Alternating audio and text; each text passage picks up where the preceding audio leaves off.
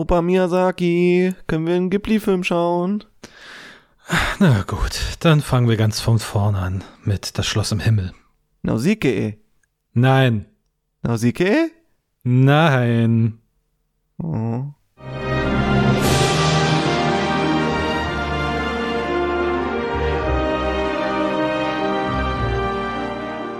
Ach, das geht ja hier schon wieder gut los. Diesen Running Gag werden wir hoffentlich durchziehen und vielleicht auch noch besser werden, denn wir brauchen wieder einen für unsere neue Reihe. Herzlich willkommen, liebe Menschen da draußen, zu einer weiteren längeren ja, Fortsetzungsgeschichte, die wir anfangen wollen.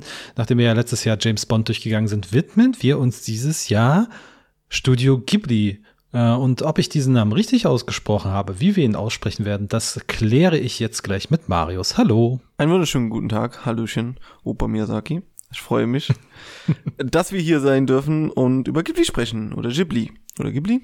Ja, ich weiß nicht. Wenn wir Ghibli sagen, kann sein, dass uns die ganzen Anime-Nerds alle ins Genick springen und mit Messer niederstechen. Das nehme ich in Kauf, ich sag Ghibli.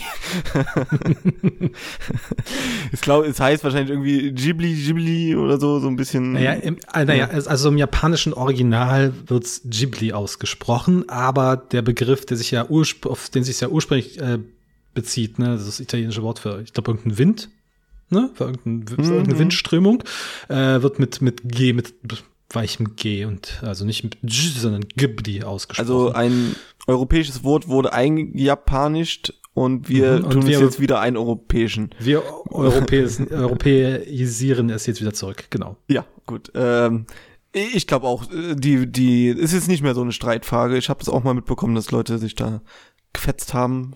Ich glaube, wir sogar, wir haben ja mal eine Folge gemacht, hört sie euch nicht an, hört euch hier diese Reihe an, da, äh, ähm, die ist besser. hoffentlich. Ähm, hoffentlich. Marius sagt die Vergangenheit. Nee, Zukunft voraus. In dem Marius Fall, sagt ja. die Zukunft voraus. Haben wir wieder einen schönen, schönen Aufhänger. Nein, äh, auf jeden Fall, weil, ja, ist schon lange her die Folge. Wir haben wenig von, von Ghibli gesprochen und wir haben da gerade unseren Namen geändert, deswegen meinten wir super lustig zu sein. Äh, naja. Gut, deswegen, äh, ja, werden wir, genauso wie die Bond-Folgen, haben wir ja alle in einem Jahr geschafft. Auch hier ist ungefähr der Plan, so jeden Monat eine Folge zu machen, ungefähr, dass wir dann auch in einem Jahr durch sind. Es sind auch wie viel? 25 Fol äh, Folgen, ja. Äh, Filme. Mhm. Weil natürlich rechnen wir Nausicaa mit rein, äh, mit dem wir gleich auch schon beginnen werden. Mal, mal vorher ein bisschen Smalltalk. Ja. Also ich gedacht, genau. Ich gedacht, du wolltest das aufnehmen. Apropos nein, Smalltalk. Ach so, apropos Smalltalk. Ähm, genau, wir haben noch gleich den Titel vorgestellt, den wir uns für diese wunderschöne Reihe ausgedacht haben. In einer sehr exzessiven Brainstorming-Phase sind wir auf den Namen gekommen, Ghibli gucken.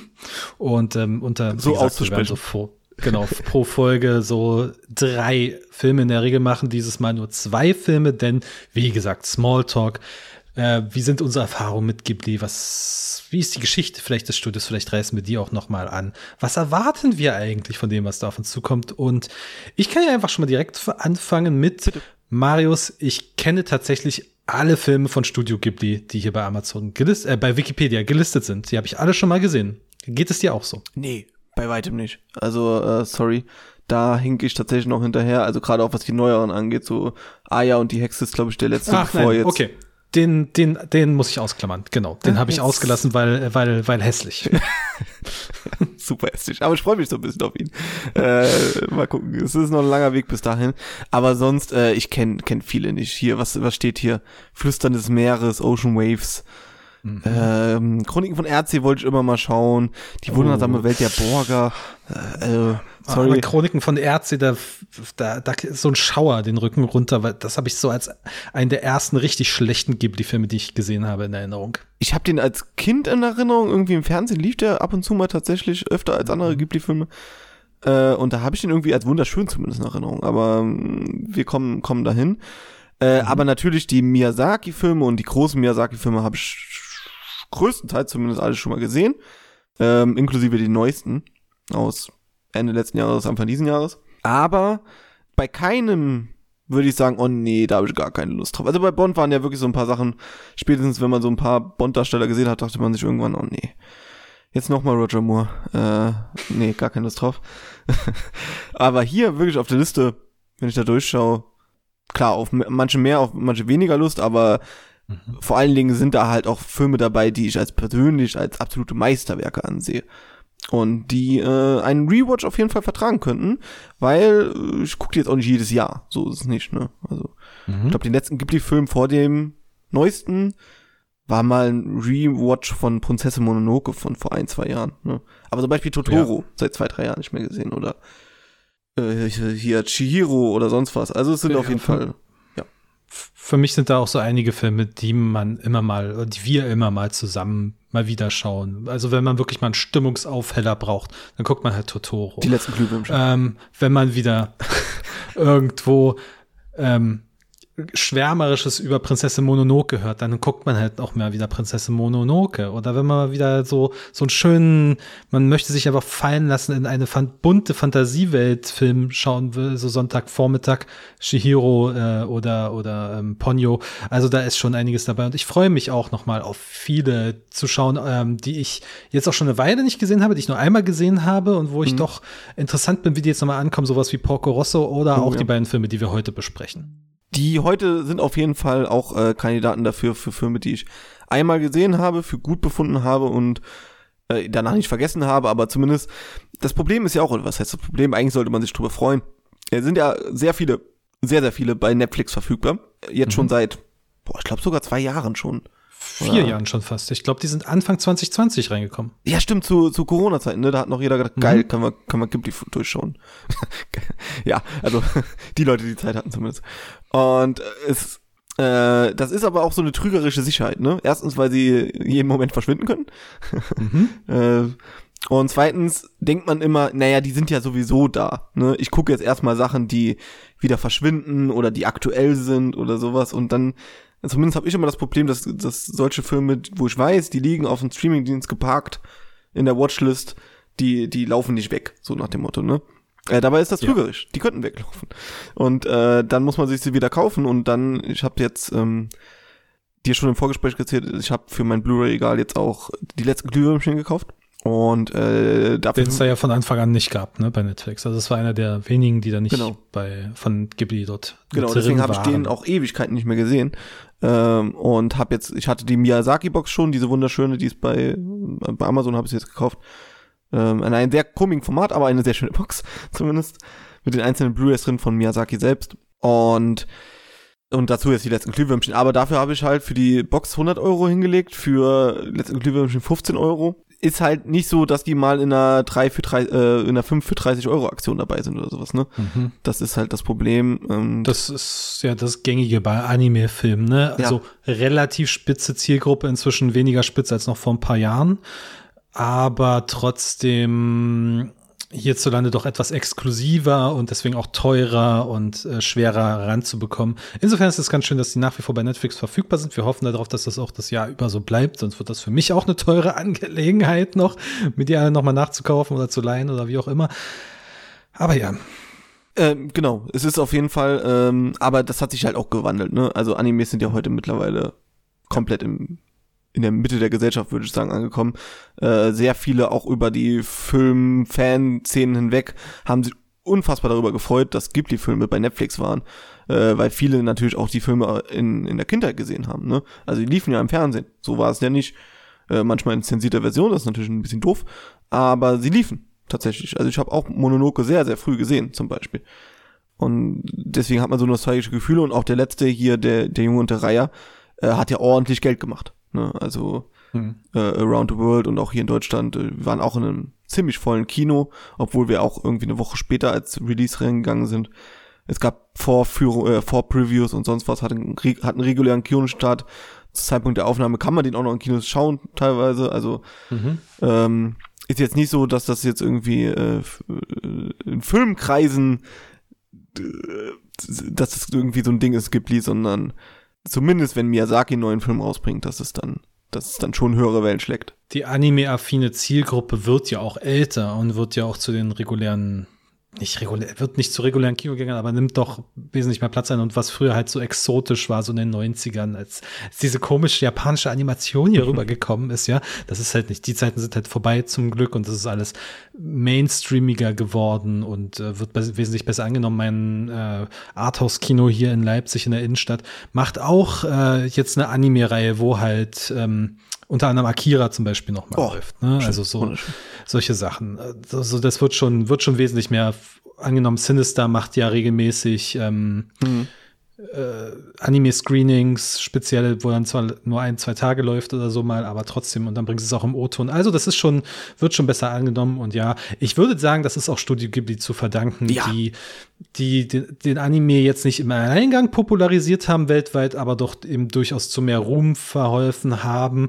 Bekanntheit eben auch durch Oscar-Nominierungen für solche Filme wie ähm, Shihiro, ich glaube, er hat ja sogar einen Oscar bekommen. Der ne? hat ihn gewonnen. Ähm, ja. Für Prinzessin Kaguya und äh, jetzt ja auch der, der Junge der Reihe, der ja auch nochmal für einen Oscar nominiert ist und dem ich ganz solide Chancen ausrechnen würde. Ja, es wird ein Zweikampf mit Spider-Man wahrscheinlich. Mhm. Ähm, aber ein spannender Zweikampf auf jeden Fall. Ja. Bei den Oscars am 10. März, glaube ich, ist es soweit. Genau. Auf jeden Fall eine der, der spannenden Kategorien.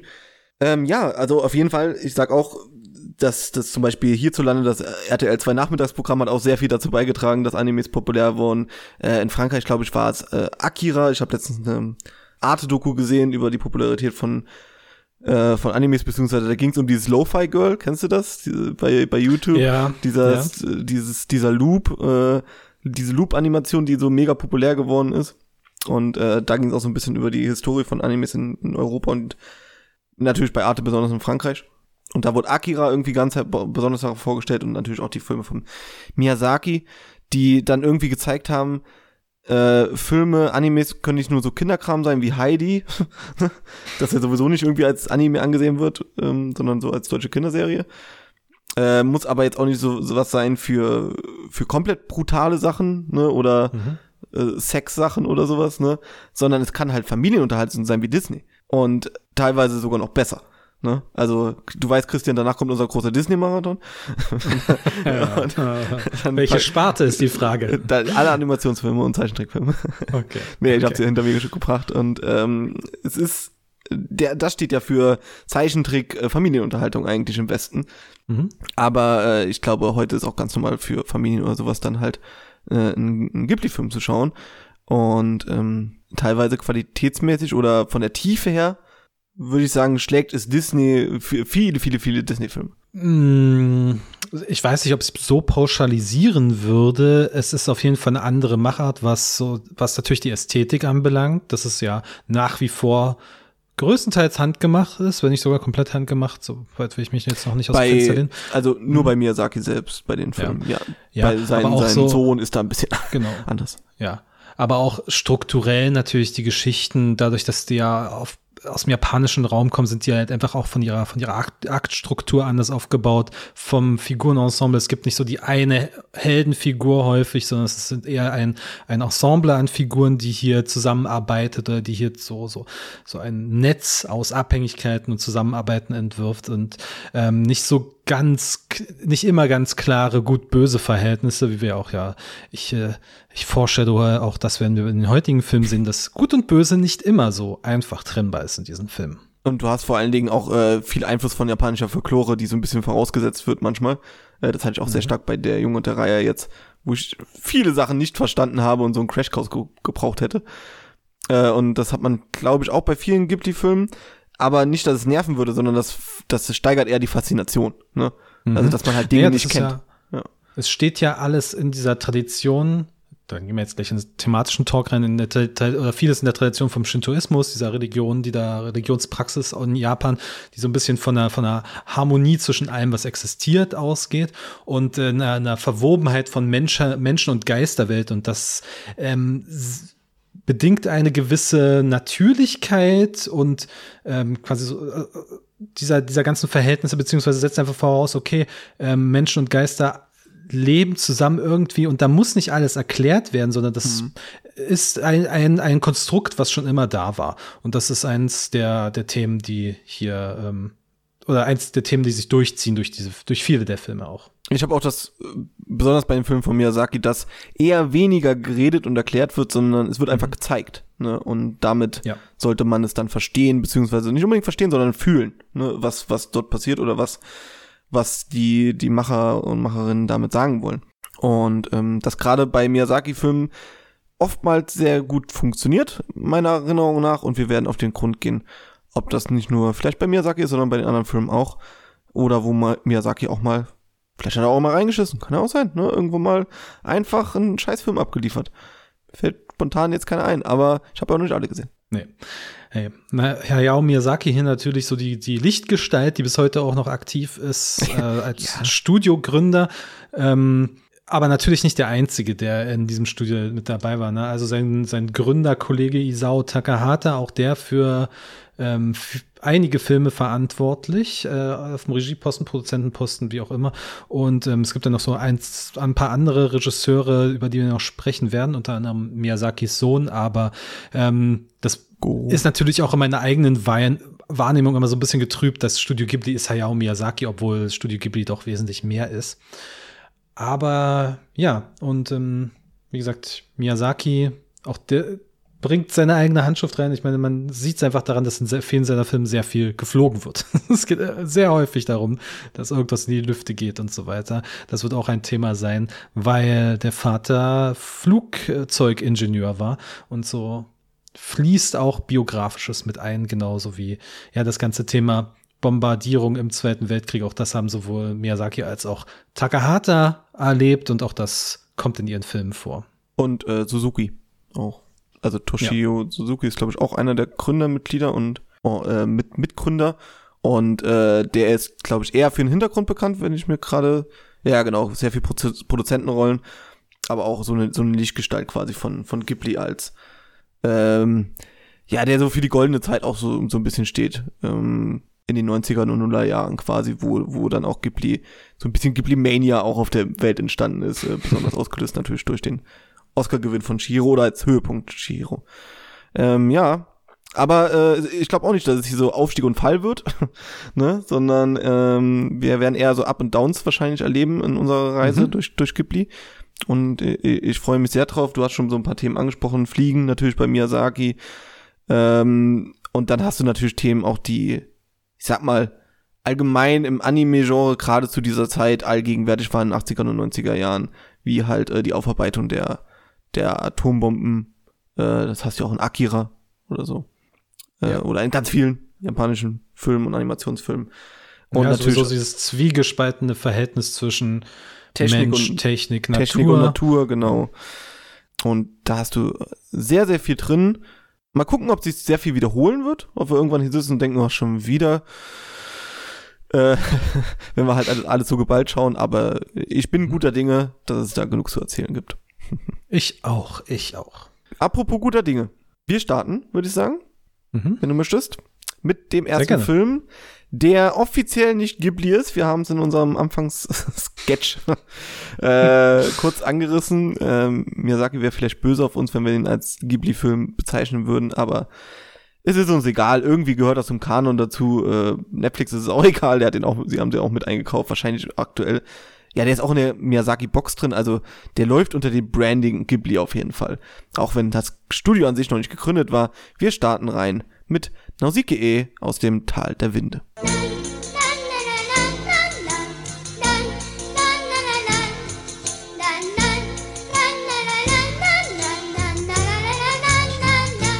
Bin ja äh, überrascht, wie du sie aussprichst. Nausicaa?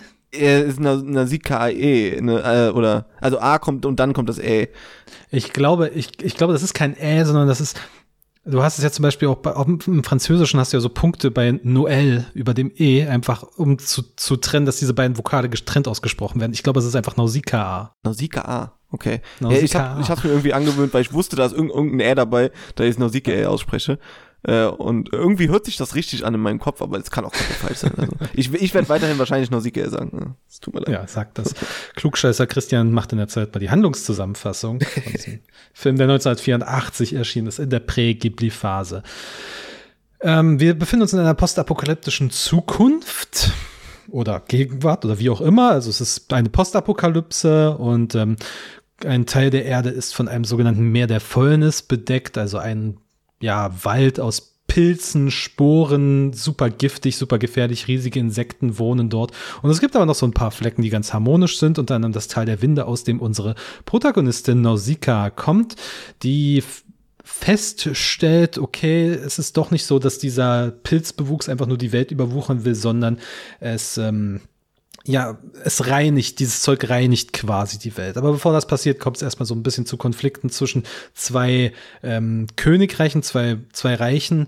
Ähm, da wird Nausicaa mit reingezogen und auch das, die Talbewohner werden damit reingezogen, denn ein äh, Luftschiff, Luftschiff stürzt ab in diesem Tal und an Bord ist ähm, eine, das Überbleibsel einer alten antiken Waffe eines Titanen und ähm, ja, die, die Bösewichter von einem dieser beiden Länder, ich hab die mir, äh, Turumekia, ich sollte mir sowas notieren, ähm, die wollen das natürlich wieder zurückhaben, überfallen dort das Tal und ähm, ja, Nausicaa zieht dann aus, um, nee, wird gefangen genommen und äh, der, der Plot geht weiter. Wir können ihn ja noch im Detail besprechen. Es klingt jetzt ähm, komplizierter als es ist, es ist eigentlich eine relativ simple Geschichte, würde ich mal denken. Ja, ja, doch, doch. Von, Im Kern ist es eine ja. ziemlich simple Geschichte, die auch, äh, aber auch nicht so simpel erzählt wird. Also sie ist nicht so mhm. straightforward, äh, dass gesagt wird, der Gute, der Böse, noch eine dritte Fraktion und die bekämpfen sich dann und äh, alles in der Postapokalypse. Nee, es wird, es entblättert sich eher so ein bisschen, ne? Wir sehen alles aus der mhm. Perspektive mhm. von, von, von dem, ja, von der jungen Frau, Nausicaa. Ähm, wird irgendwann gesagt, wie alt sie ist, keine Ahnung, wird sie jetzt Teenager, junge Frau bezeichnen? Nee, ich würde auch so denken, so um die, ach, um die Volljährigkeit herum. Um die Volljährigkeit herum. Sollte ja. besser auch, denn man kann, sie trägt einen sehr kurzen Rock und man kann, in einigen Perspektiven kann man doch so erahnen, ach, könnte ich da jetzt da so drunter gucken? Naja. Ja, es ist. Äh naja, wirklich. Also, manche Einstellungen sind schon etwas ähm, halt seltsam angereist. ja, ja, genau.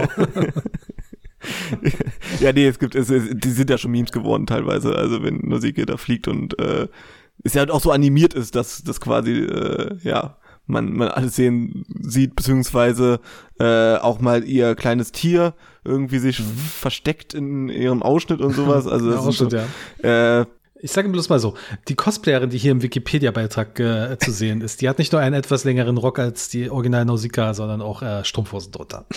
Im Tal der Winde gibt es scheinbar keinen Strumpfhosen. Was weiß ich. Ähm, ja, es ist äh, locker animiert, sagen wir es mal so. An für sich ja. äh, fangen wir doch damit mal an. Wollen wir damit anfangen? Wie ist das Ganze mhm. animiert, mhm. gezeichnet? Äh, ich weiß ehrlich gesagt nicht, da, vielleicht kannst du mir da weiterhelfen, ob das, was wir heute sehen, eine Remastered-Version ist, wo vielleicht die FPS-Zahl oder sowas angepasst worden ist, wo das Ganze ein bisschen smoother aussieht wie, wie vor 40 Jahren. Wenn nicht, ist es beeindruckend. Äh, also sowieso beeindruckend, aber es ist für dafür, dass das große Studio noch gar nicht gegründet worden ist, ne? Sondern mhm. hier man, ich glaube, es war ein Unterstudio von Toei oder sowas. Irgendwie, was, was stand im Wikipedia-Artikel? Stand irgendwas mit, es wurde vom WWF präsentiert und sowas. Und also überhaupt, es klang nicht nach einem, das ist der Film des Jahres quasi. Also mhm. hier der neue Animationsfilm geht alle rein und die ganze Welt wartet darauf. Ist ja auch noch relativ früh in den 80ern. Wenn wir sagen, irgendwie Akira wäre der Startschuss von, von Animes im Westen, dann, dann sind wir noch zu früh quasi für. Ja. Waren wir Akira 88, 89? So ungefähr. Ja, in der Dreh, ja. Und äh, der, es ist alles, was ich sagen will, es ist sehr smooth. Ne? Also es ist alles, ja. es, es passiert auch ständig irgendwas, überall ist irgendwas, äh, ist natürlich daran geschuldet, dass der Wind die ganze Zeit geht in diesem Tal aber äh, man sieht halt auch im Hintergrund irgendwelche Bäume, die im Wind gehen, äh, Figuren, die sich bewegen. Also du hast zwar, gerade wenn Leute reden, auch mal Standbilder, ne? Aber trotzdem irgendwas, irgendwas wackelt immer. Irgendwas ist, es ist im ständig Bewegung drin.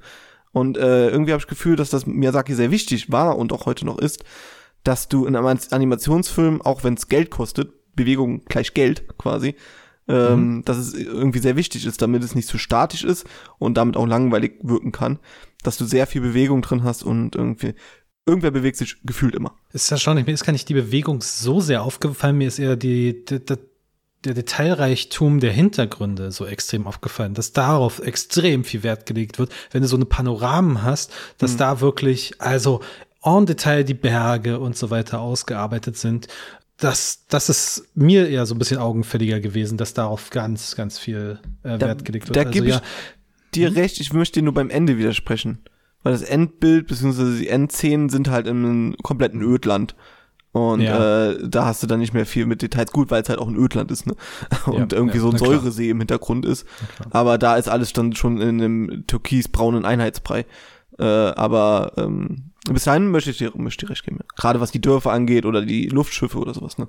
Aber um deine ursprüngliche Frage oder anfängliche Frage zu beantworten, ich glaube nicht, dass das ja, bezüglich der Fassung. Ach so. Also kann natürlich sein, dass das nochmal eine, dass das nochmal irgendwie remastert wurde und nochmal neu abgetastet wurde oder so. Aber ähm, das, der, der Film ist ja nicht nochmal komplett überarbeitet. Ne? Und das sind dann einfach super aufwendige ähm, Cell-Animationen damals gewesen, also Mhm. wo mit Folien, verschiedenen Layern und so weiter gearbeitet wurde.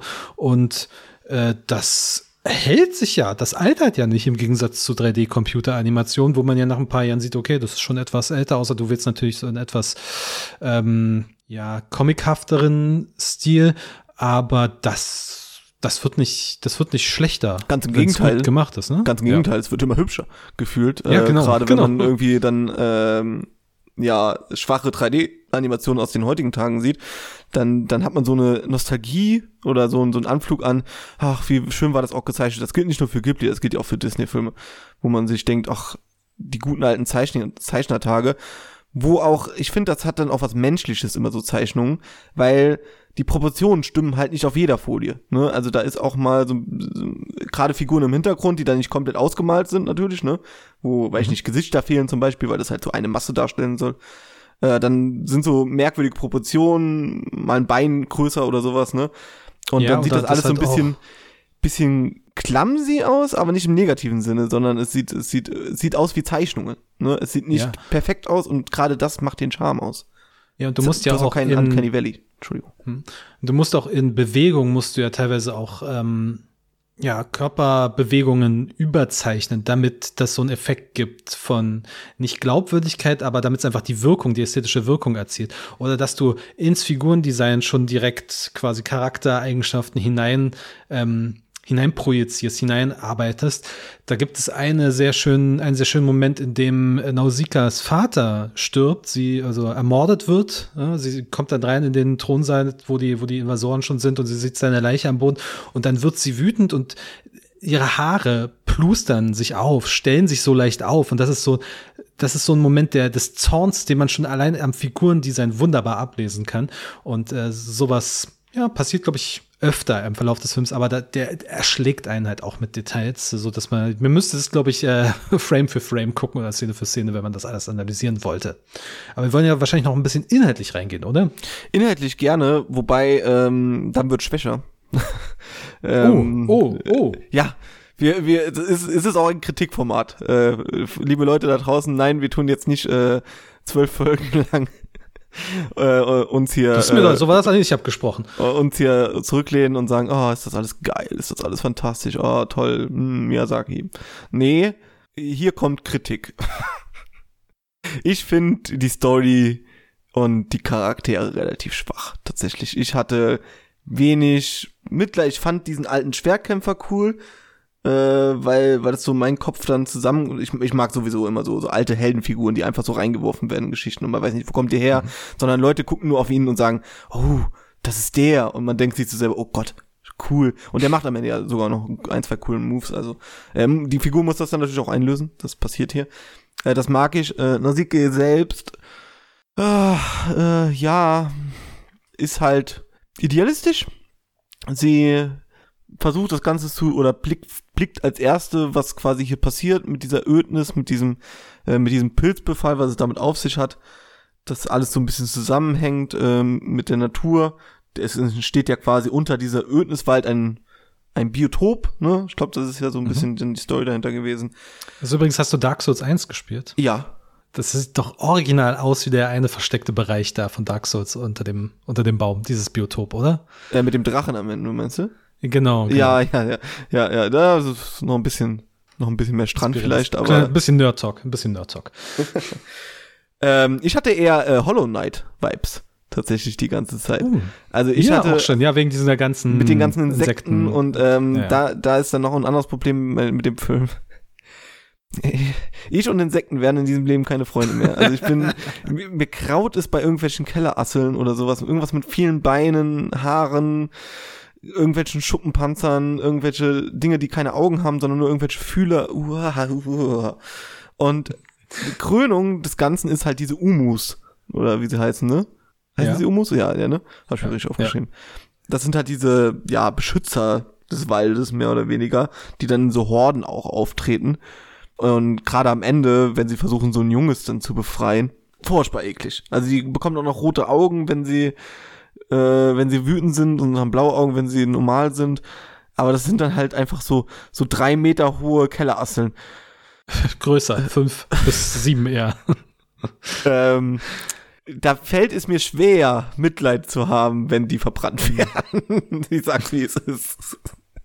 Da hält sich mein Naturschutzgedanke. Ist dir, ist Also- dir nicht im Flashback die, die, die Träne gekommen, als sich äh, Nausicaa mit einem kleinen Insekt angefreundet hat und er, ihr das einfach weggenommen wurde und sie bitterlich geweint hat? Es tut mir leid. Nee, nee, also ich hatte mehr Mitleid mit einem Baum, der brennt oder vom Pilz befallen wird, weil ich mir denke, oh Gott, du stirbst jetzt, als, als mit diesen Insekten. Selbst das Jungtier, was irgendwie dann so am Spieß schreit, weil, sie, weil er so aufgespießt wird, ja auch. Äh, Nee. das, das regt mein, mein Mitleidzentrum leider null an. Es tut mir leid. Für alle Insekten dieser Das Welt. ist, das ist, das ist schade. Ja, ich bin jetzt natürlich auch kein Insektenliebhaber, sag ich mal so, aber ich finde dadurch, dass die so, so groß sind, Ja, wird ja noch den, wird den, ja, aber ich, ich finde gerade dadurch wird denen ein erheblicher Teil ihrer Ekligkeit genommen, Okay. weil sie nicht mehr dieses kleine Krabbelfiech sind, was quasi unter deine Kleidung runter sich reinschleichen könnte oder durch jede kleine Ritze, sondern okay, die sind halt groß. Nee, jetzt kann mich zerfleischen. Und- Ja, Das ist ja, das bringt eine andere, das bringt eine andere Form von, von Schauder natürlich in die Geschichte. Ähm, Nee, es war Ja. Kafkaesk. Also wirklich, ich bin, hatte Angst, dass ich nachts von Käfern träume, dass ich als Käfer aufwache. ja, das, es ist jetzt, aber es ist jetzt natürlich für mich schwer, hier gegen eine offiziell, off, offenbar wirklich existenzielle Angst in deinem Inneren, eine Phobie anzureden. Ne? Das ist- das aber Aber, aber ich finde, sie sind, ich, also ich finde, sie sind einfach dafür nicht eklig genug, auch wenn sie natürlich insektenhaft sind und ähm, dass sie, sie, sie bekommen auch eine, eine Menschlichkeit nicht, aber eine gewisse Tierhaftigkeit, so dass man schon eine gewisse Empathie mit ihnen entwickelt, wenn dann halt dieses ähm, auch am Anfang äh, das eine das eine Insektenvieh, was dort nach diesem Flugzeugabsturz da rumlungert und ganz bitterlich weint, was dann von Nausicaa beruhigt wird. Also nur weil Tiere nicht schön sind, Marius, heißt das nicht, dass man nicht mit ihnen mitfiebern kann. Ich, ich habe auch nicht gesagt, dass man sie ausrotten soll. Aber vielleicht kann man ja ein Zoo draus bauen oder so, ich weiß es nicht. ja, es fehlt mir, äh, das Problem ist halt, die sind halt die, die Figuren oder die, die Tiere in diesem Film sind ja da, wo man mitfühlen soll quasi. Vielleicht noch mit Nausicaa und ihrem Volk, ne? Aber sonst sind die anderen Figuren ja sehr ambivalent, sagen wir es mal so. Die haben ihre eigenen Motivationen, warum sie böse sind oder böse Dinge tun. Aber vom Prinzip geht's ja um, um den Naturschutz ne? und um den Tierschutz und um den, dass man als Mensch und Tier und, äh, und äh, Natur miteinander leben soll. Ne? Ja, das ist eine Sache. Das andere ist halt dieses, dieser Mythos, der unter allem liegt, dass die Menschheit sich äh, selber an den Rand der Vernichtung quasi gebracht hat durch ihre Technologie, durch ihre ehemalige Technologie, die halt verkörpert wird durch diesen Titan, der dann ja, der dann als ein wesentlich widerlicheres Schleimmonster nochmal auftaucht. Da kommen wir Ähm, zur zweiten Phobie. Schleim. also, äh, ich sag schon mal, wenn irgendwo äh, Insekten kommen, die auch noch Schleim ausstoßen, dann ist ganz vorbei bei mir. Ne? Also auch äh, nochmal bei Hollow Knight zurückkommen, Videospiel, kennen kennen bestimmt viele. Ähm, da ist alles süß gezeichnet und ich, manchmal äh, gruselt es mich davor, weiterzugehen. Weil ich mir denke, nee, das ist, das ist so eklig. Also, ich hab, hab da, ich hab da ein Problem. und äh, beim Schleimviech am Ende ist es dann noch schlimmer. Also das ist ja dann wirklich, wirklich so ein Schleimhaufen, der an Knochen hängt. Mhm. Uah.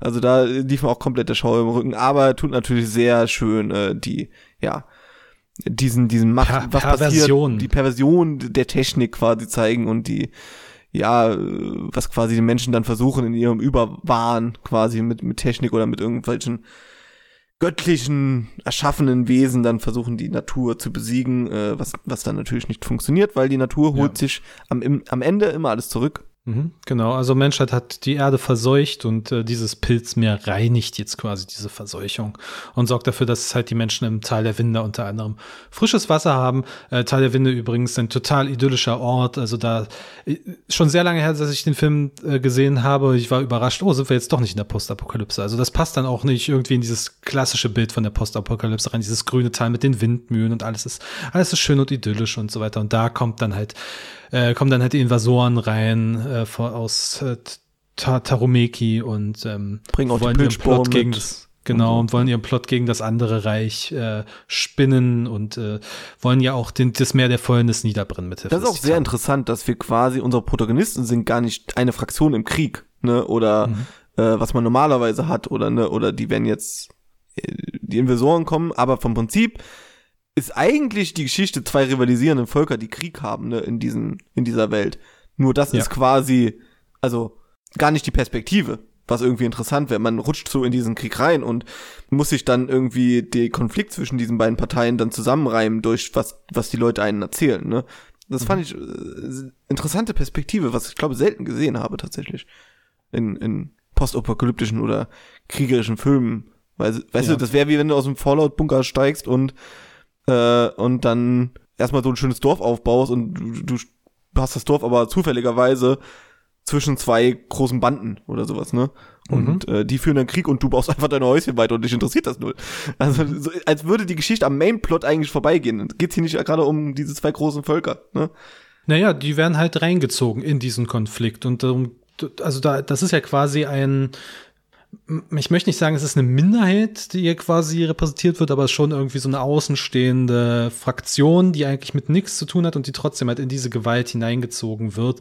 Und ähm, ja, in, in diese ganze Machtgeilheit, äh, die da existiert und diesen, diesen, ähm, diesen Wahn de, der Überlegenheit, äh, die, die von äh, Toromeki, von diesem Reich dort ausgeht. Und äh, die sich dann ja auch quasi im Angesicht der, der riesigen Insektenarmee ähm, müssen sie sich eingestehen, okay, wir, wir können hier dann auch nichts ausrichten, wir sind völlig unterlegen und äh, müssen hier den Rückzug antreten. Und ähm, auch das wird, glaube ich, öfter, öfter auftauchen, dass einfach dass die Natur letztendlich, der kann man nicht entkommen. Die ähm, ist, die ist dann doch die Urquelle, die Urmacht all, allem, von allem. Aber bleiben dir die Charaktere und die Fraktionen so sehr im, im Kopf hängen? Nee, die Fraktion nicht, ähm, die Charaktere.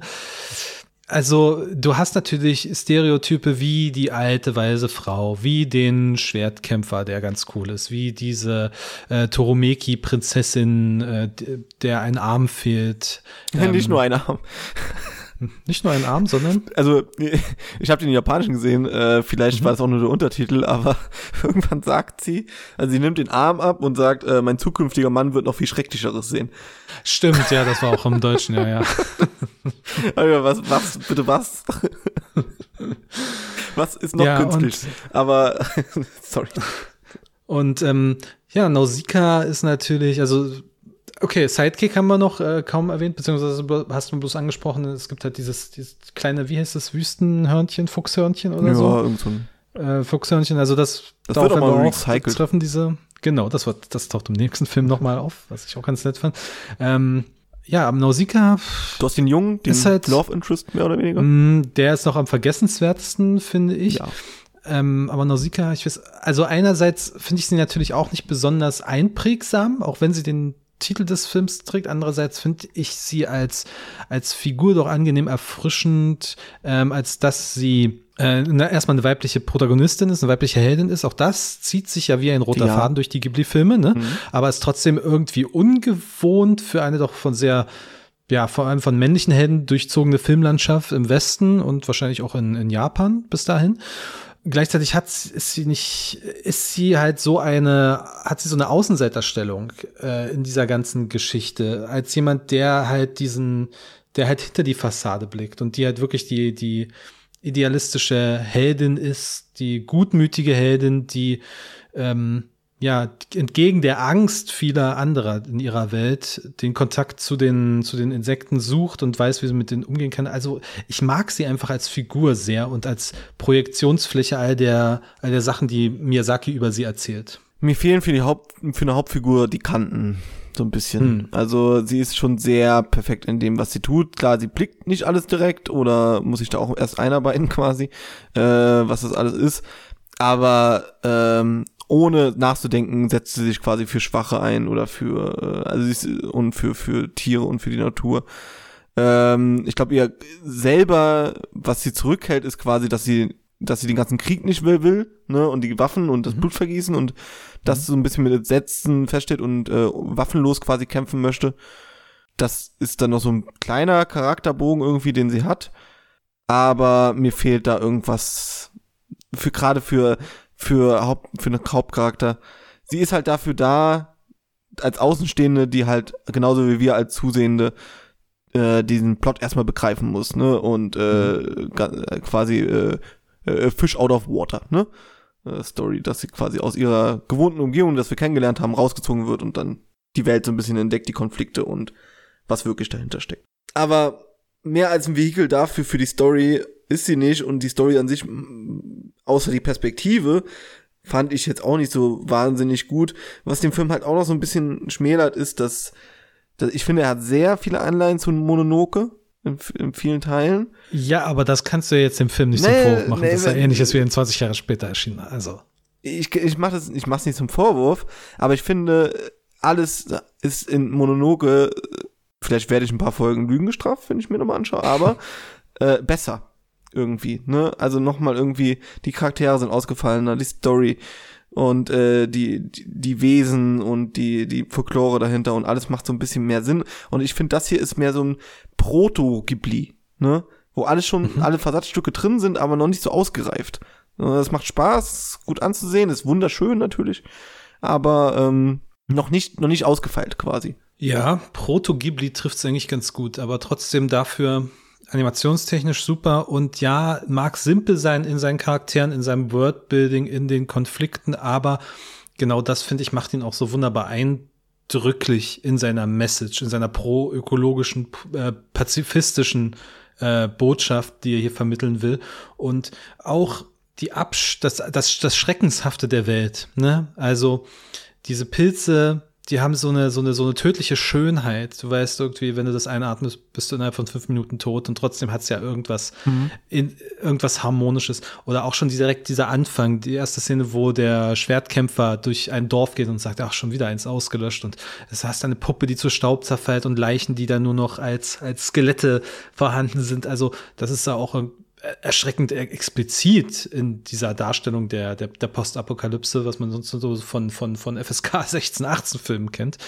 Aber ja, also nicht das inhaltlich detaillierteste Werk, aber trotzdem, wie gesagt, einfach in seiner Botschaft ganz klar und das nehme ich bei einem Animationsfilm sehr, sehr gerne hin. Ja, kommen wir doch zur Wertung. Äh, wir haben mhm. bei den Bond-Filmen alle Filme innerhalb der Bond-Reihe, quasi wie gut funktionieren die Filme als James Bond-Film, in ein Ranking von 001 bis 007 gepackt. Bei Ghibli wollen wir das ähnlich machen, quasi wie funktionieren sie als im Kontext des Ghibli-Gesamtwerkes, ne? Mhm. So ein bisschen. Ob das jetzt wahnsinnig Unterschiede macht zu unseren Letterbox-Bewertungen, äh, sei mal dahingestellt, wahrscheinlich in den wenigsten Fällen. Aber äh, so quasi unsere Bewertungsskala wird sich von 0 bis 10 stecken, äh, st st strecken. Und natürlich mhm. äh, werten wir in dem Maskottchen von Studio Ghibli in Totoros. Oder Totoros. Genau. Das kann auch sein, dass der so ausgesprochen wird. Bin ich gerade nicht sicher. Wir sagen Totoro. Eingedeutscht. Ja. So, ähm, ja, äh, wie viele Grinse-Waschbären oder was ist Totoro eigentlich? Nee, das ist kein Waschbär. Das ist Waldgeist. Weil, weil, wir grinsen Waldgeister in übermenschlicher Form, äh, geben wir. Ich bin bei, äh, er hat mir sehr gut gefallen, immer noch. Auch wenn ich Sachen eklig finde, das kann ich ihn ja wirklich nicht so vorwurf weil eigentlich sehr gut, ne, dass, dass er mich auch so ein bisschen, ein bisschen, bisschen zwickt. ähm, ich gebe ihm, ich gebe ihm zehn von, äh, sieben von zehn. Oh, wow. Nein, nein, nein, nein, nein, nein. Sie, sieben von zehn äh, Totoros. Du hast tatsächlich mich mit deinem Kritikpunkt so ein bisschen ins Wanken oh gebracht. Gott, Entschuldigung. nee, nee, nee, ist völlig berechtigt. Ähm, ich gebe dem acht von zehn. Also für mich ein super starker Einstieg trotz allem. Okay, sehr schön. Gut. Dann haben wir aber noch einen zweiten Film, der offiziell erste Ghibli-Film kommt jetzt. Und ähm, ein Film, den ich ganz gerne mal verwechsel. weil es einen Film mit einem ähnlichen Namen nochmal später gibt. Das ist zumindest mhm. äh, in meinem Kopf vielleicht auch nur ein Problem. Egal, es gibt zwei Schlösser. Also nur um das, zu, das zu brechen. Aber einer, den, da müssen wir noch warten, bis ins Jahr 2004. Äh, 1986 war es aber erstmal soweit für das Schloss im Himmel.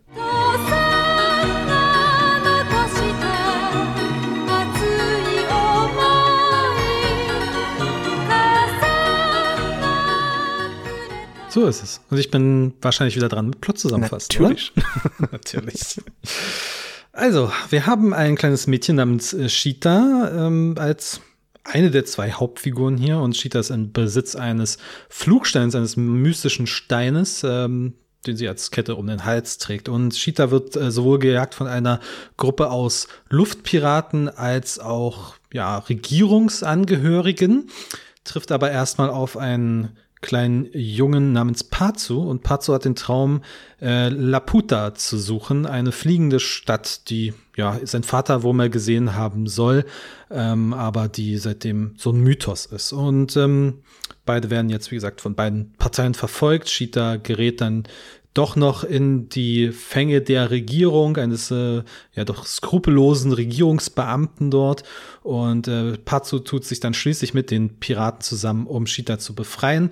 Und ähm, gemeinsam finden sich dann alle von diesen Fraktionen auf Laputa zusammen, einer alten Stadt, die früher den Menschen oder einer großen untergegangenen Kultur gehört hat, die ähm, ja technisch überlegen war. Und ähm, die einen wollen Schätze, die anderen wollen die Waffen, die dort zu finden sind. Diesmal habe ich es besser hingekriegt. Ja, war, war ein Flow drin. Äh, ob dieser Film auch Flow hat, das werden wir jetzt besprechen. Denn, fangen wir direkt mit Kritik an. Nee, ja, mal erstmal die guten Sachen. Dieser Film ist, wer hätte es gedacht, wunderschön. ja, ne? Also ich habe den, ich habe den gestern mit mit meiner besseren Hälfte geguckt und die war ganz erschrocken. Wie was? Der ist, der ist so alt. Der ist von 86.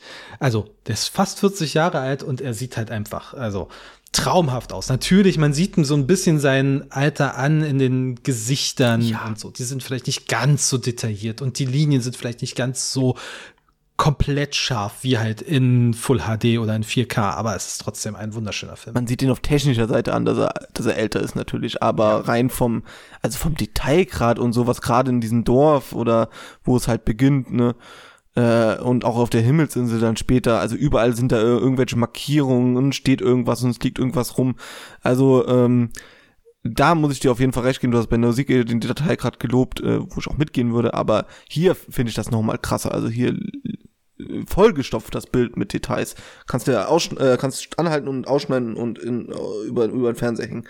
Wirklich ja, wunderschöner oder auch wenn Film. die Action halt, wenn die Action halt abgeht, ne? Also irgendwelche ja. Explosionen und so. Es wird übrigens sehr viel geschossen in diesem Film, überraschend. Also direkt am Anfang so ein Überfall auf ein Luftschiff und da wird halt geballert und man sieht natürlich nicht, wie jemand da irgendwie die Kugel abbekommt und äh, das, das Blut spritzt oder so, aber es ist trotzdem erstaunlich viel, dass für so einen Animationsfilm mit zwei kindlichen Hauptfiguren so viel geschossen wird. Aber wenn dann da irgendwie der, der Minenschacht zum Einsturz gebracht wird, da fliegt's halt rum und das sieht auch so, so gut aus. Wie in den, in den Action-Szenen ist ja auch super dynamisch. Also es gibt diese eine Verfolgungsjagd, was beim Dorf anfängt ähm, und dann über die Minenschächte so ein bisschen geht, über, mhm. über so eine Lorenfahrt, ne?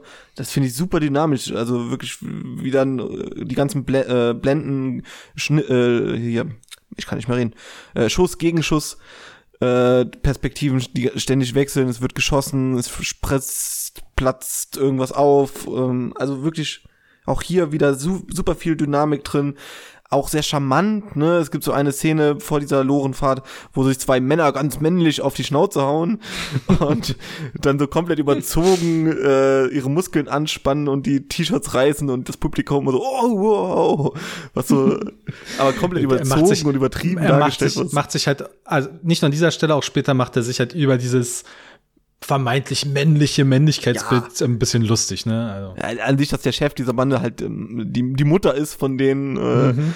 äh, Sehr coole Figur übrigens. Äh, die Mama, ja genau, auch da spielt der Film wieder so ein bisschen mit den Perspektiven. Man denkt am Anfang noch, wir haben wieder hier so eine Dreierkonstellation wie bei der Musik mit den zwei rivalisierenden Banden und unsere Protagonistin in der Mitte.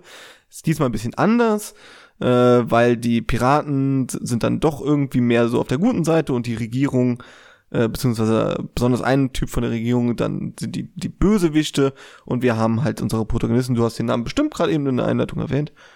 Von ihr. Äh, Shita heißt Cheetah, sie und Patsu heißt der Junge. Mhm, genau, also der, der sie findet die, und. Die, die beiden ja auch irgendwie, ich sag mal, anfangs zumindest den klassischen Geschlechterrollen entsprechen. Ne? Also sie etwas still, zurückhaltend, ängstlich und eher passiv und eher so der, der, der Forscher, der Techniker und so weiter. Und auch wenn sie dann auf das Schiff der Piraten kommen, er wird in den Maschinenraum verfrachtet, sie in die Küche. Und äh, da werden quasi die, die Geschlechterbilder zementiert, aber am Ende ist es dann ja auch Shita, die, ja, die, die, die, die Sache rettet und die aktiv wird. Und hm, ich kann, also natürlich fällt das einem aus dieser, aus dieser Perspektive so ein bisschen negativ auf, dass hier doch doch eher klassische Geschlechter gepflegt werden, mit Ausnahmen wie zum Beispiel der Piratenmutter. Andererseits bin ich, sehe ich dann aber auch die kleinen Details, ähm, dass es einfach schön ist, dass es so ein bisschen dran geknabbert wird. Ja, also wenn man jetzt von der Sieke kommt, wird man vielleicht sagen, na, sind wir vielleicht eher ein Rückschritt, äh, aber mhm. wir haben wieder eine weibliche Hauptprotagonistin, äh, die am Ende den Tag rettet. Ne? Also das hatten wir in 25 Bond-Filmen nicht. Ja gut, okay, ich falle ein blödes Beispiel. Aber du weißt, was ich meine. Äh, das ist, kommt auch in Animationsfilmen nicht so oft vor.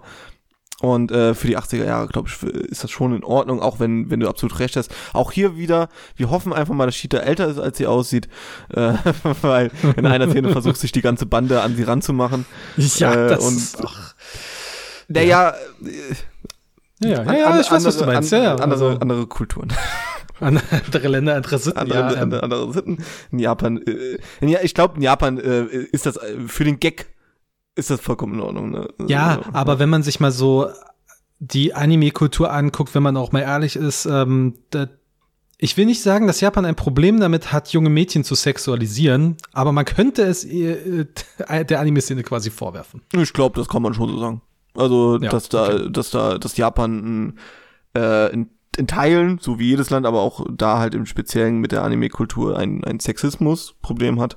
Ich glaube, da gibt's ja auch genug japanische nee, Filmemacher, der, der, der Sexismus ist ja nicht, ist als ein Problem, ähm, aber nicht das, das, was sich hier findet, sondern wie gesagt, dass junge Mädchen sexualisiert werden, die nicht aussehen, als ob sie die Vollwehrigkeit überschritten werden. Nicht, dass das jetzt hier in diesem Film passiert, aber hier in dem Film ist es, also das hat man in ganz vielen anderen äh, Sachen, wenn man, oder auch wenn man sich mal diese ganze bescheuerte äh, Werbung anguckt, ja? die, die teilweise auftaucht im Browser auf weniger legalen Seiten, ähm, sind irgendwelche Anime-Games, wo doch sehr junge, bekleidete Mädchen sind. Aber das passiert hier nicht in dem Film, dass diese Figur sexualisiert wird, aber es wirkt trotzdem halt seltsam, dass diese ganze Bande aus Jungs, die wirken wie um die 30, dieses Mädchen, was wirkt wie nicht mal 15, doch äh, sehr stark angrebt, ja. Genau, genau. Es ist, glaube ich, einfach nur für den Witz geschrieben, aber aus heutiger Sicht und aus kulturell anderer Sicht äh, ähm, befremdlich, mhm. sagen wir es mal so.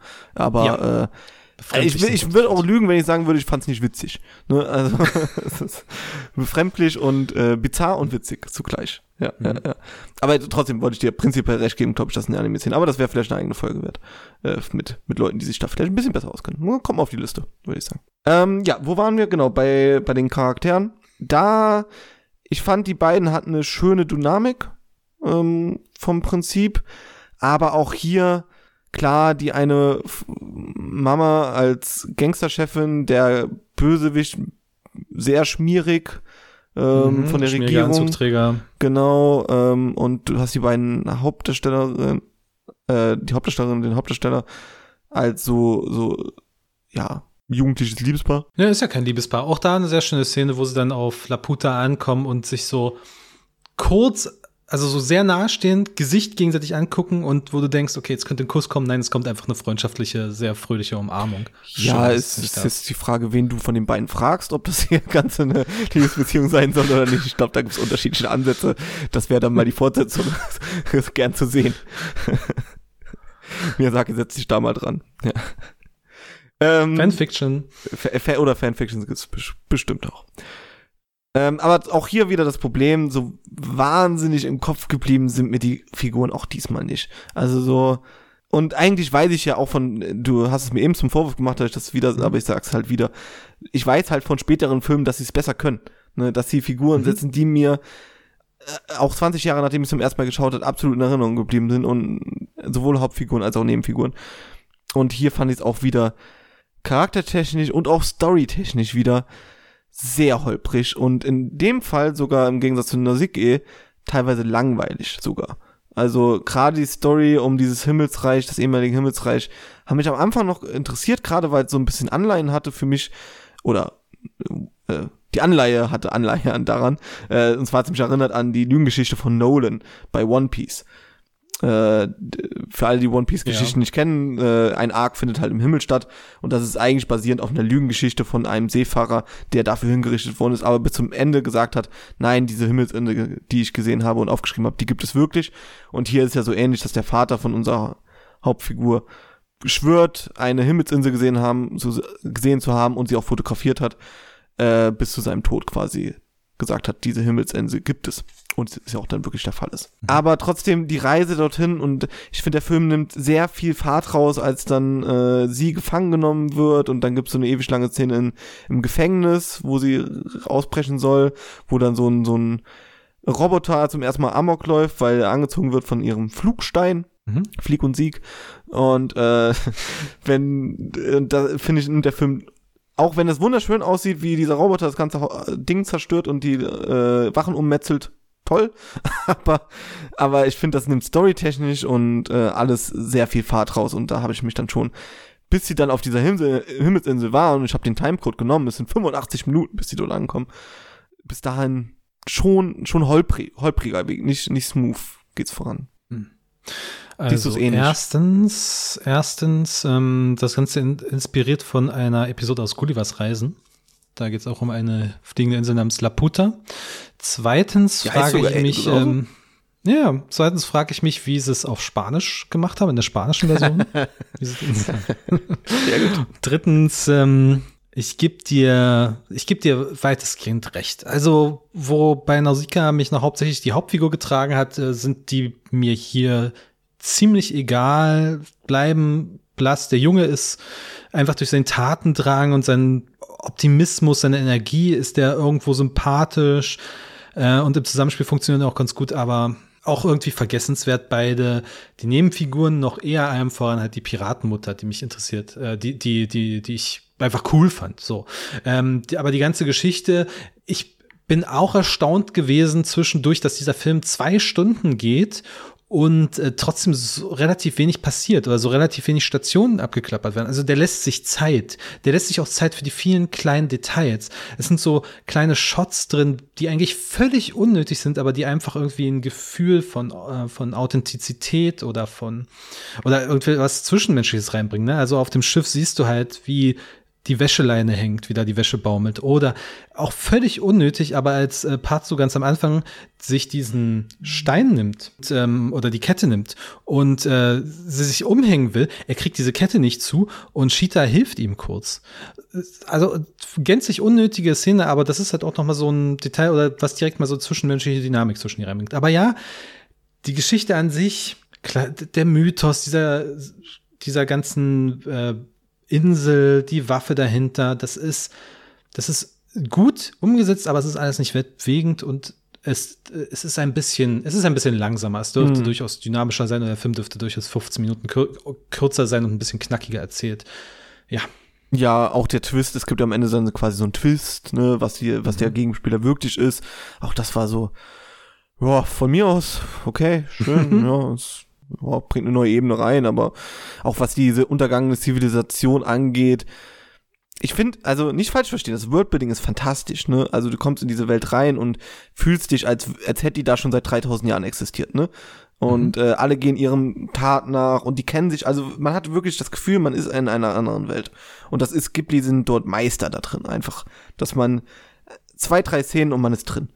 Ich weiß nicht, wie sie es hinbekommen. Es ist zumindest großartig.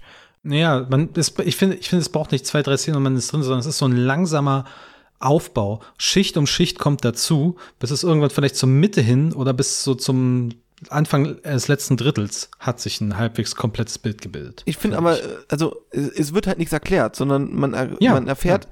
die, die einfach durch den Alltag, was dort gerade passiert, wie der Junge runtergeht, seinem Meister Hallo sagt oder dann irgendwelche Probleme gibt und ähm, und sowas einfach schon was passiert. Das wird so nebenbei quasi mit mitgemacht, das Worldbuilding, was mhm. was unfassbar toll ist. Dazu natürlich ist auch die, die Technik und vor allen Dingen der Score und der Soundtrack, ähm, der, der wunderschön ist und direkt in meine Playlist gewandert ist, ähm, dass das Ganze natürlich auch wunderschön untermalt. Und auch nur in pointierten Momenten eingesetzt, ne? Also nicht irgendwie nach westlicher, nach moderner westlicher Art die ganze Zeit so ein Score unter allen Bildern, sondern wenn halt, also es ist ruhig und dann kommen sie nach Laputa endlich mal und dann spielt die Musik halt auf, während sie diese Insel erkunden. Um, oder an anderen Stellen, wo es Ja, halt dann mal so wirklich dramatisch wird. Ja, so genau, in genau. dramatischen und in wichtigen Momenten kommt die Musik und dann hat es ja halt doch wirklich eine Wirkung. Ja. Ein, ein Vorteil hat es noch, die, die Viecher, beziehungsweise die nicht-menschlichen Protagonisten, mit denen man diesmal mitleiden soll, sind keine Insekten, sondern Roboter. Äh, das ist für mich persönlich ein, ein Vorteil. Die, die Roboter taten mir mehr leid. Ähm, Ja, was soll man mit denen mitleiden? auch mit dem So einen, der, der irgendwie da so, so eine Blume hinbringt und irgendwie alle seine Kumpels so überlebt hat. Ja, Und ich glaube, der soll einfach nur zeigen, okay, das ist ja, das sind keine Zerstörungsmaschinen, sondern durchaus mitfühlende schon, Wesen. aber er Beziehungsweise auch, auch die Technik ist nur das, wozu der Mensch sie einsetzt. Der Technik, äh, der, der Mensch macht die Zerstörungskraft der, der Technik. Aber bevor die anderen ja erwachen und äh, zum Angriff quasi genutzt werden, äh, ist er so der Einzige. Und man sieht ja den Shot dann, wenn sie äh, bei so einer Tafel ankommen, wo er, wo er dann so Blumen bringt und wo die ganzen anderen Roboter so verwelkt sind. Wo man dachte, das ist Anfang so Gebüsch oder Baum und dann geht die Kamera drauf und man sieht, nee, das sind die ganzen verrosteten äh, Roboter. Und er ist so der, Einz der letzte seiner Art, so ein bisschen, ne? Also ich hatte schon Mitleid für den, für den armen Burschen. Ähm, Okay. Also, ja, vielleicht, wie gesagt, äh, äh, Roboter äh, größer Insekten. er hat mich auch an den Roboter, äh, kennst du Monster Ranger, den Anime? So ein RTL 2 Anime früher gewesen, der auch, glaube ich, nicht so toll es ist. klingelt was, ja. So, äh, wo man, wo einfach so heute ganz, ganz berühmtes Genre, äh, das, aber damals schon ein Vertreter, dass so ein Junge in so ein Videospiel reingeladen wird und dann so Monster fängt. Aber da gibt es halt auch so einen Koloss, der am Anfang als böse dargestellt wird und dann sieht man aber, dass er eigentlich nur so einen Friedhof pflegt. Ne? Und das äh, hat mich als Kind wahnsinnig berührt. Und so ist genauso auch hier. Äh, irgendwie, irgendwie hat das so dieses letzte seine Art Ding, das, äh, das, das triggert was in mir. Das ist wunderschön gewesen. Ein toller Moment. Hat nicht so wahnsinnig viele äh, einprägsame Momente der Film, ne? Die Insel, die Lorenfahrt, das Ganze. Aber es ist ein Atmosphärenfilm, ne? Als Atmosphäre, als Gesamtkonstrukt hat mir das schon gefallen. So ist es nicht. Als Geschichte, als Film selbst, ob ich mir jetzt nochmal anschauen würde, ich glaube, der stand nicht oben in meiner Liste. Also das ist, fand ich dann doch eher ermüdend und hab dann auch mal auf die Uhr geschaut. Also es war, Für mich ist es einfach ein netter Standard-Ghibli-Film, auch wenn das jetzt böse klingt oder abfällig klingen mag. Aber für mich ist das einfach so, es ist Ghibli und insofern ist es faszinierend, es ist wunderschön, es ist schön anzusehen und es läuft halt so durch. Ihm fehlen so die ganz großen Highlights oder das, wo man sagt, oh, diese Figur, dieser Moment, dieses Ereignis, das ist halt wirklich ein, ein Meilenstein der Ghibli-Geschichte. Aber es ist trotzdem als, als Abenteuerfilm einfach eine schöne Reise, die man hier durchmacht durch eine Welt und äh, hin zu einem Ziel, die, ja, die mir gefallen hat, aber nicht herausragend gefallen hat. Was geben wir denn? was geben wir denn? Äh, ich wäre etwas unter Nausicaa und wäre dann bei sechs von zehn Totoros. Dem schließe ich mich an. Ich gebe auch sechs Totoros. Sechs Totoros für das Schloss im Himmel, beziehungsweise zwölf. Rechnen wir die zusammen? Nee, ist auch blöd. Äh, wir äh, haben damit die ersten zwei Filme abgehakt. In der nächsten Folge machen wir drei. Drei absolute. Hochkaräter, würde ich sagen, im, im Ghibli-Kosmos äh, kommen da auf uns zu. Ich bin sehr gespannt, sie nochmal nach, nachzusehen. Und äh, ihr da draußen könnt uns natürlich auch gerne schreiben, was ihr von Nizike oder Schloss im Himmel haltet. Oder von dieser ganzen Ghibli-Folgen was, wie haben wir es genannt? Ghibli gucken, äh, Reihe, ob ihr euch drauf freut, das würde, würde uns zumindest sehr freuen, denn damit bewegen wir uns das ganze Jahr über wahrscheinlich. Und ihr könnt uns gerne bewerten, liken oder sonst was auf Spotify, iTunes oder whatever, auf unserer Seite Kinotagesstätte, auf Twitter oder Instagram. Jo, Gibt's noch was zu sagen? Sonst äh, haben wir einen Ghibli-typischen Abschluss? Nee, wir versuchen es gar nicht erst, oder? nein, hör auf. Macht es gut. Ciao. Ciao, ciao.